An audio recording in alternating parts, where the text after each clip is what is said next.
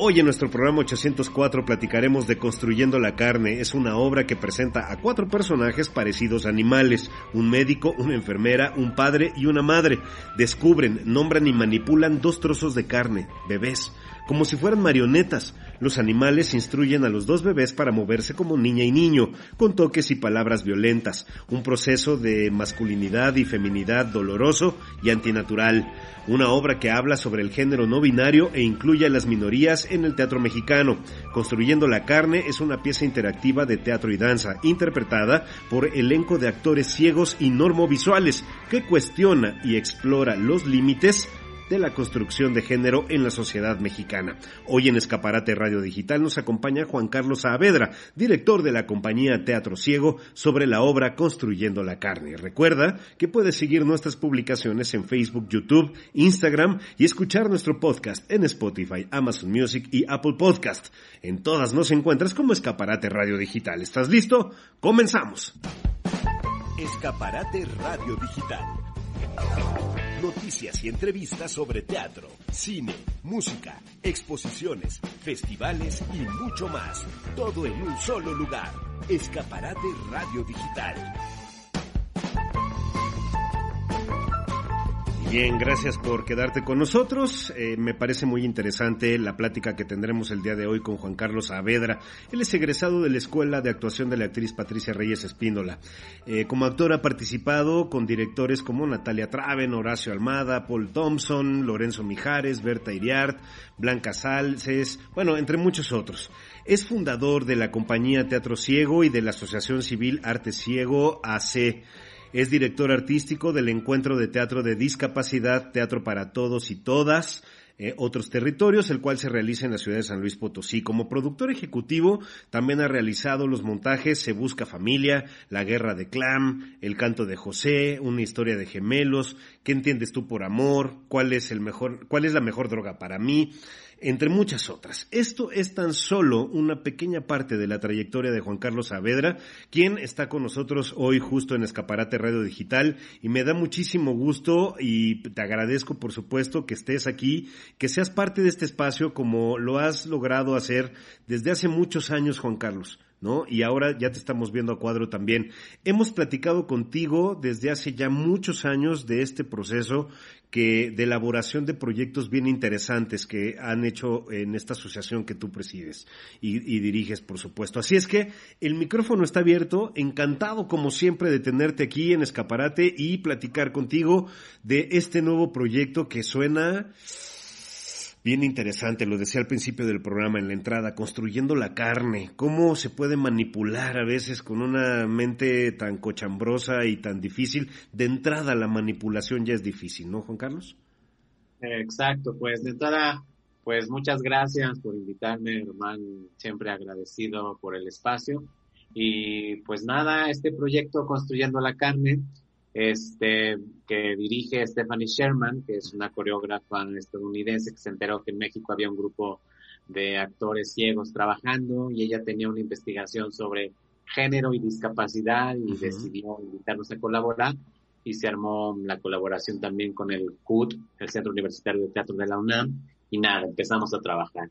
Y es un proyecto que justo habla de, de eso, de las construcciones eh, que uno tiene en torno al género, a qué significa ser hombre, mujer, quién decidió que los roles son esos, este, cómo es que se construye el género con, en las personas con discapacidad, está la creencia de que solo se construye a partir de lo que vemos, de lo que copiamos, de lo que nos vende la televisión o pues nada, las revistas sobre lo que tiene que ser hombre-mujer. Eh, Stefan tenía como una concepción de los que no ven no lo pueden construir del todo, entonces habría que investigar eso, pero no, en realidad, pues de entrada hay ciegos adquiridos, que entonces en algún momento vieron y ya tienen pues referencia visual de lo que significa, podría ser, ser mujer u hombre o los comportamientos o la corporalidad pero aun cuando no veas, yo siento que también hay gente eh, u otras referencias visuales que, justo es eso, lo que te dice, que, decías, como de hay gente que te da información y que te va construyendo, a lo mejor no por la vista, pero sí por lo que te dice. Claro. Los hombres así, los hombres se visten de azul, las mujeres de rosa, eh, los roles de las mujeres son estos, este, la mujer a tal edad se tiene que tal. Entonces, y no necesitas tener discapacidad visual o cualquier otro tipo de discapacidad para que entremos todos en el mismo, en la misma construcción de género, ¿no? O sea, claro, que ver con la discapacidad. La, discapacidad, perdón que te interrumpa, tal vez la incapacidad entonces sería de las personas que intentan manipular, ¿no? Que intentan que hagas algo que no sientes, ¿no? Deja tú que no veas, que no sientes, que no percibes, que no quieres, ya con eso, ¿no? Exacto. Y pues en esa obra justo eh, cuestionamos eso, ponemos a la mesa eso, ¿no? Como, ¿qué pasa cuando tú decides que eso no? ¿no? Esto que decías, ¿no? ¿Qué pasa cuando tú decides, es que eso no es o eso no lo quiero? Entonces, pues puede estar todo en tu contra, pero podrías estar congruente con lo que piensas, sientes y haces. Y pues eso lo ponemos en la mesa, ¿no? Eh, ya después también armamos un diálogo con la gente al final de la apuesta justo para decir, ¿y tú qué piensas? ¿No? Este, ¿En qué lugar estás o desde dónde estás parada? Este, eh, ¿no? ¿Qué te hace pensar esto que acabas de ver? Eh, nada, pues eso. Oye, pues qué fuerte. Y además, una de las cosas que siempre yo también he dicho que ustedes, que para ustedes no importa el no ver, ¿no? O sea, para estar ahí parados y para hacer una actuación y para entregar el alma en un personaje y, ustedes lo han desarrollado muy bien, que es un punto importante en las temáticas que siempre, que siempre han abordado en tus, en tus, en tus obras. Juan Carlos. Sí, en realidad eh, mm, lo mencionas bien porque la discapacidad ya está ahí. Existe, sí, claro. Hablamos, o sea, hablamos de otros temas, lo mencionas bastante bien, como de nos interesan otros temas, como cualquier ser humano. La discapacidad está puesta, eh, que sí, pues lo cruzamos o lo ponemos también a juego, pues porque se ha convertido lejos de una limitante o un impedimento, pues una manera de trabajar, una estrategia, un, este, una herramienta de investigación, de trabajo, una búsqueda, ¿no? Entonces, eh, al final, pues la discapacidad está per se, eh, pero pues nos aventamos a explorar nuevas teatralidades, nuevas disciplinas, al final siempre estamos Mm, romper, tratamos de romper nuestros propios límites claro, claro, claro. alrededor de, de, la discapacidad. Claro, y es importante esta pieza, eh, comportamientos normativos de feminidad, de masculinidad, que se vuelven surrealistas y macabros, pero que al final nos van a llevar a una reflexión. Y lo digo por esta, porque también creo que es importante decir que la pieza, pues es cómica, ¿no? tiene oscuridad, es conmovedora, tiene de todo para analizar esta raíz cultural de violencia de género que existe en nuestro país, pero en el mundo, Juan Carlos. Exacto, sí, en la apuesta justo hay escenas muy fársicas que podría parecer una realidad como distópica, como de ¿en serio es esto? Pues sí, así somos los seres humanos, ¿no? Un poco ponemos a los y a la sociedad pintada como pequeños monstruos tratando de moldear a dos pedazos de carne que están ahí en el escenario, ¿no? Tú eres hombre y vas de esta manera, tú eres mujer y de esta, pero se lleva, se llega hasta la farsa. Incluso pues, hay una escena que es eh, cuando están construyendo a la mujer, eh, bueno, a la niña, este, justo es con una rola y una coreografía que es muy cómica y de hecho se llama Sonríe. y entonces bailando y sonriendo, pero están diciendo cosas fuertísimo para construir el género femenino. Y entonces, entre que te ríes y no, como dices, neta, le están diciendo eso, pues sí. Pero, pues de entrada, la violencia es así, o las microviolencias justo son esas, ¿no? Donde hay que poner extremo cuidado, ¿no? Pero bueno, así estamos acostumbrados o nos han acostumbrado un poco, de repente ya no sabes si te están violentando o no a veces hasta uno como ser humano es difícil poder dimensionar, mm, híjole, ¿pongo límite a eso o no? ¿Será que ya estoy exagerando? Híjole, no lo sé. Y bueno, pues, te hace sentir mal, como decías hace rato, pues decides, no, esto no.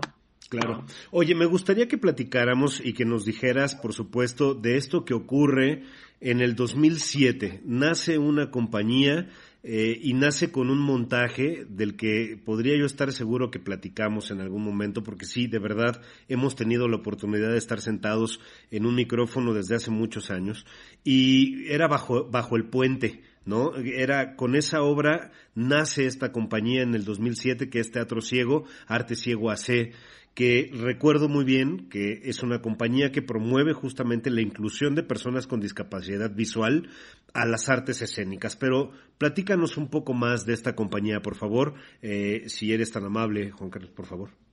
Sí, en 2007 en realidad eh, pues solo se me ocurre fusionar dos ideas, teatro en la oscuridad con, con actores ciegos, ¿no? Eh, en ese momento había una experiencia en Bellas Artes que se llamaba Diálogos en la Oscuridad, que era una experiencia sensorial que tenían guías y que al final tú como espectador o como, sí, eh, eh, o sí, como público. Como público, sí, sí, sí. Recorrido y al final tenías una, o sea, tenías un acompañante y al final te dabas cuenta que era ciego y entonces cobraba la experiencia un sentido inusitado así de en serio. Este, yo no había tenido contacto con ciegos antes de ese tiempo. Este, y después también presencié una obra hecha en la oscuridad, pero por actores que ven. Y yo dije, mm, creo que estaría bueno fusionar esas dos ideas, o sea, como de los actores que deben actuar estas piezas en la oscuridad son los ciegos. Y solo nada, fue un experimento en realidad, ni siquiera pretendía formar nada, ni, ni ser una compañía profesional, ni formar actores ciegos, nada. Pero al final, pues solito se fue dando porque la gente empezó a escuchar, oye, hay un grupo de ciegos haciendo teatro, ¿en serio? Eso se puede. este, Al principio había muchos detractores porque era de, pues, ¿cómo? Ciegos actuando. Sí, claro. Sí, pero por ejemplo, le pasó seguramente a ellos como me pasó a mí. El día que yo llegué, me senté en una butaca y me apagaron la luz. ¿No? Y sentí lo mismo que ellos sienten el día a día, me cambió por completo, de verdad me cambió por completo la, la, percepción de las cosas con una persona ciega, ¿no? Que además no es ninguna ofensa decirlo, no, no, no es mala onda, así se les dice, pues, ¿no? Es la manera correcta de hacerlo. Pero nunca había sentido yo o me habían puesto en una posición en donde yo pudiera sentir lo mismo que ellos y ese día me cayó el 20 de muchas cosas y te lo dije y te lo digo ahora, ¿no? La verdad es que pocas cosas como lo que tú has desarrollado hace que nos caigan el 20 de esa manera y que veamos la vida de, de todos por igual. Y eso lo has logrado tú también y, gracias por eso, ¿eh? No, al contrario, eh, yo creo que este tipo de compañías eh, lo que hacen y es como justo abrir espacios, como dar paso también a más gente con discapacidad, a decir, ah, ok, si ellos se lo están haciendo, yo también puedo. Como también las mismas asociaciones ocupar las disciplinas artísticas, sí como arteterapia, sí como rehabilitadoras, pero después también dar ese paso y decir, bueno, ¿y qué pasa si fomentamos el gusto a las artes? Claro. Las hacemos de manera profesional, sacarla del aula rehabilitadora y pasarla al, al ámbito, no sé si creativo, artístico, este, y entonces jugar con eso, que, en el encuentro, justo que mencionabas hace rato, el encuentro de otros territorios también, justo funciona de esa manera. Ese sentido, ¿no? Claro. Nosotros como compañía decidimos hacerlo justo para impulsar a grupos que apenas tienen el interés de hacer teatro, danza, y entonces, pero ¿dónde lo, dónde lo proyectamos? ¿Dónde lo presentamos? Pues ese es un espacio para que a nosotros lo que nos toca hacer es gestionar espacios donde tú te puedas presentar, no en el salón 3 o 4, que está bien, pero hace muchos años los, las ferias de discapacidad un poco pues, por la palomita así de gubernamental era, bueno, ya se hizo en el salón de conferencias número 3 que nadie conoce. Entonces es como también asaltar esos espacios públicos o espacios culturales que también tienen derecho las personas con discapacidad. Claro, por supuesto. Bueno, eh, para regresar a Construyendo la Carne, entonces, ¿quién, hay varias preguntas todavía, ¿quién es el elenco de esta puesta en escena? Están tres actores eh, bueno, sí, actores y actrices ciegos de la compañía eh, y tres actores normovisuales que ven. son seis en escena, los, los ciegos de la compañía son Erika Bernal, Marco Antonio Martínez, Cristian Arias, y los chicos actores, actrices normovisuales es Mel Fuentes, Judith Cotarelo y Ariadne Alves. Excelente. Entonces, que están ahí dando vida a los personajes. Perfecto. Estos son en cuanto a los personajes que están ahí, que son los responsables también de estar en el escenario en la obra. Sabemos que hay mucha gente detrás, por supuesto. Ahora, hay otra cosa interesante, el costo y la manera en que podemos estar con ustedes, porque está la eh, función presencial, por supuesto, y si uno no desea todavía estar de manera presencial en el teatro, tenemos la posibilidad de ver esta, esta versión también virtual. Los costos y las posibilidades de estar con ustedes son diferentes, aunque hay posibilidades, por supuesto. Platícanos de esto. Sí, eh, pues la ventaja que tiene ahora esta modalidad híbrida, pues es que eh, la gente puede ir a disfrutarlo de manera presencial a la caja negra del Centro Cultural El Hormiguero o, en su casa, en su dispositivo móvil o en su computadora, en la comodidad para quien se está cuidando todavía mucho y no le gusta salir de casa. Este, la situación, pues lo puede hacer. Los boletos son facilísimos de comprar en línea en boletopolis.com. Si va al teatro, pues una hora antes ya está abierta la taquilla y los precios varían. 200 pesos es como la cuota general, digamos. Presencial, ajá. Y este, y en virtual hay precios de 100, 150, 200 y ahí más bien un poco se le deja a la gente como de, oye, esta experiencia virtual que vas a disfrutar, tú tienes la opción de pagar desde 100 hasta 200 pesos, más bien tú decide, ¿no? Pues porque así se ha decidido y creo, y así más bien casi todo el gremio la está manejando así, claro. ¿no? En virtual, tú tienes la posibilidad de aportar lo que tú creas conveniente. ¿Sabes qué haría yo, Juan Carlos? Tener una cuenta adicional, por supuesto, y al final de la obra decir, no importa si, si era 200 pesos y diste 100, todavía si quieres poner los otros 100 lo puedes hacer. yo creo que van a sentir lo mismo que yo sentí, van a decir, vale la pena. No es dádiva, no es limosna, es, es, es avalar, ¿no? El trabajo que ustedes han realizado y la información, insisto, van a salir con unas ganas así de, reflexionar y de platicar las cosas, que bueno, yo lo pondría. Ahora sí, la siguiente, estamos hasta el 4 de septiembre, ¿correcto? ¿O, se amplió la fecha? Platícanos. Eh, estamos hasta el 4 de septiembre, a los sábados a las 7, ahí en el Festival El Hormiguero. Eso, y está donde en Gabriel Mancera, ¿no? Gabriel Mancera 1539, es muy fácil de llegar, está casi esquina con Félix Cuevas, Metro Zapata o Metrobús, me parece que es Félix Cuevas también. Entonces está súper fácil de llegar. Excelente, pues ahí está la información. ¿Cuáles son las redes sociales, las tuyas y las de la obra? Si las quieres dar, eh, Juan Carlos, por favor. Sí, nosotros como compañía, todas las redes, eh, Facebook, Twitter, Instagram y ahora TikTok, eh, Teatro Ciego MX y del Centro Cultural El Hormiguero, tal cual así, Centro Cultural El Hormiguero o El Hormiguero. ahí nos pueden encontrar y para que vean qué estamos haciendo y las funciones que están sucediendo en el hormiguero. Excelente, que no hay que perderse ni una, ¿eh? la verdad. Bueno, pues ahí está la información, Juan Carlos Saavedra. Gracias por regalarnos estos minutos. Sabes, como te lo he dicho por varias veces en, en, encuentros en la cabina, ¿no? Allá desde Radio Centro, ahora lo que estamos haciendo. Bueno, siempre es tu casa y el micrófono está abierto para ti. Muchísimas gracias. Muchas gracias, hermano. Muchas gracias. Te lo agradezco. Que estés muy bien. Te mando un abrazo, Juan Carlos. Igual, un abrazo. Y con esto nos vamos. Gracias por acompañarnos, gracias por ser parte de este programa. Marisol Ruiz Alcántara, nuestra productora, Raúl Aguilar, Lucía Murguía y William Yarmes, todos te decimos muchas gracias. No olvides que puedes seguir nuestras publicaciones en Facebook, YouTube, Instagram y escuchar nuestro programa como podcast en Spotify, Amazon Music, Apple Podcast y en cualquier plataforma que te permita escuchar podcast. Entra a una o a todas no importa, pero dale me sigue, eh, dale me gusta, compártelas y haz de este canal de comunicación algo que sea importante para ti y para mí. Te vamos a estar presentando información de cultura y espectáculos lunes, miércoles y sábados. Nos encuentras como Escaparate Radio Digital. Adiós.